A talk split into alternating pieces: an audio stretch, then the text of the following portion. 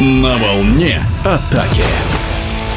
В последние годы во многих игровых видах спорта есть достаточное количество примеров, когда на любительском уровне появляются очень талантливые ребята и попадают в основу профессиональных клубов. Ведь многие ищут самородков, а они вот тут рядом. Такая мощная подпитка, которая особенно актуальна для российского водного пола и всероссийские студенческие соревнования по этому виду спорта, которые прошли в Санкт-Петербурге. Первые такие за многие десятилетия. Команд было пока всего четыре. Победили Невский Титаны Ранхикс. Но начало положено, и в следующем году инициативу подхватят во многих городах. Так считает чемпион Европы, неоднократный призер Олимпийских игр и чемпионатов мира, старший тренер по резерву Федерации водного пола России Дмитрий Апанасенко. Все время должна быть инициатива обоюдная.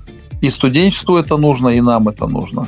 Поскольку сегодня актуален массовый спорт как никогда. А массовый спорт подразумевает школьные соревнования по водному пола, студенческие соревнования по водному пола, любительские соревнования, то есть все, что не связано с профессионалами, со спортивными школами, командами мастеров, национальными сборными. Вот, поэтому мы очень хотим уделить больше внимания, намного больше внимания массовому спорту. Это очень важно. Соревнование такое новогоднее, да, декабрь месяц, где-то на уровне, на грани развлечения все было. Там играли профессиональные игроки из Балтики, действительно. Процентном соотношении, ну, наверное, процентов 30, несколько человек было. Но дело даже не в этом. Дело, было, дело в том, что э, большая часть игроков, которые являются студентами, э, они все являются студентами, но студентами, которые не профессионально занимаются водным полом, то есть несколько раз в неделю там и все такое, они очень на хорошем уровне смотрелись. Мне было это особенно приятно, потому что большинство игроков представляющих четыре команды там на турнире в Петербурге, так или иначе э, проходили через мои руки в качестве кандидатов в юниорские сборные по разным возрастам. У нас в Санкт-Петербурге вообще представлен неплохо кандидаты в юниорские сборные. И я их просто знал всех лично, видел их на сборах, общался. Более того, даже в некоторых командах, ну, в команде победительницы, например, был тренер, который я просматривал на на сборах юниорской сборной. Вот он был уже тренер там сидел. Вот, поэтому если брать процентное соотношение, ну, это где-то процентов 30, 25-30, это профессиональные игроки. А остальные все студенты-любители, которые не тренируются ежедневно.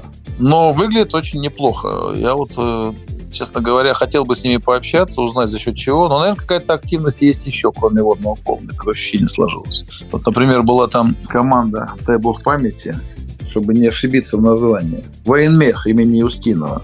БГТУ военмех, ну, военмеханики. И там играл парень, который был у меня на сборах три года назад, 2002 года рождения. Он уже не играет давно, но в юноше неплохо выглядел. И вот он, э, я увидел его уровень игры, он стал играть намного лучше, чем тогда. Ну, повзрослел, понятно, креп, ему 20 лет. Э, я спросил у представителя значит, вуза, как он учится. И мне сказали, что вот он учится на третьем курсе и очень неплохо учится. То есть сам успевает, не обращается за помощью.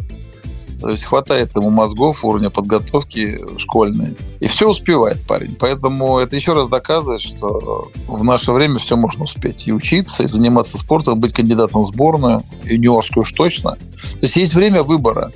Ты можешь учиться в хорошем вузе, сложном вузе, и при этом э, успевать заниматься спортом достаточно активно. Вот этот э, значит, парень, я думаю, что он бы смог сейчас э, усилить любую команду премьер мог бы усилить. Он очень интересно смотрелся. Я был удивлен, честно.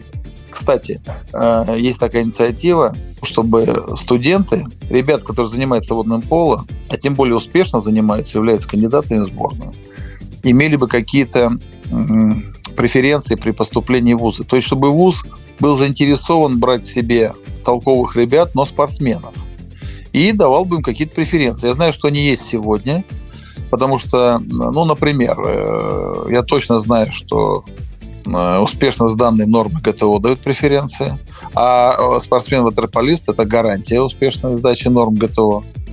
Вот. Я надеюсь, что участие в мероприятиях юниорских сборных, учебно-тренировочных сборах, поездках на первенство Европы или международные турниры тоже даст некие преференции в баллах. Ну, например, от 5 до 10 баллов. Есть очень хороший аналог э, в Европе. Я играл в Греции несколько лет. Так вот там тебе дают преференции стопроцентного поступления в любой вуз. Любой вуз. Вполне возможно, что тогда будет мощный стимул у талантливых ребят. В нашем эфире был неоднократный призер Олимпийских игр и чемпионатов мира, чемпион Европы, старший тренер по резерву Федерации водного пола России Дмитрий Апанасенко. На волне атаки.